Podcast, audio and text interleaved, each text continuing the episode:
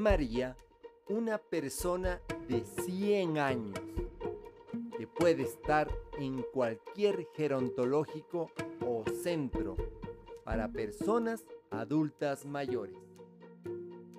María necesita de ti. Seamos solidarios. Visitemos a aquellas personas adultas mayores que se encuentran en estos centros. Nuestra sola presencia ya será un gran regalo para ellos. Te acompaña Mario Tapia Hernández y nuestras familias.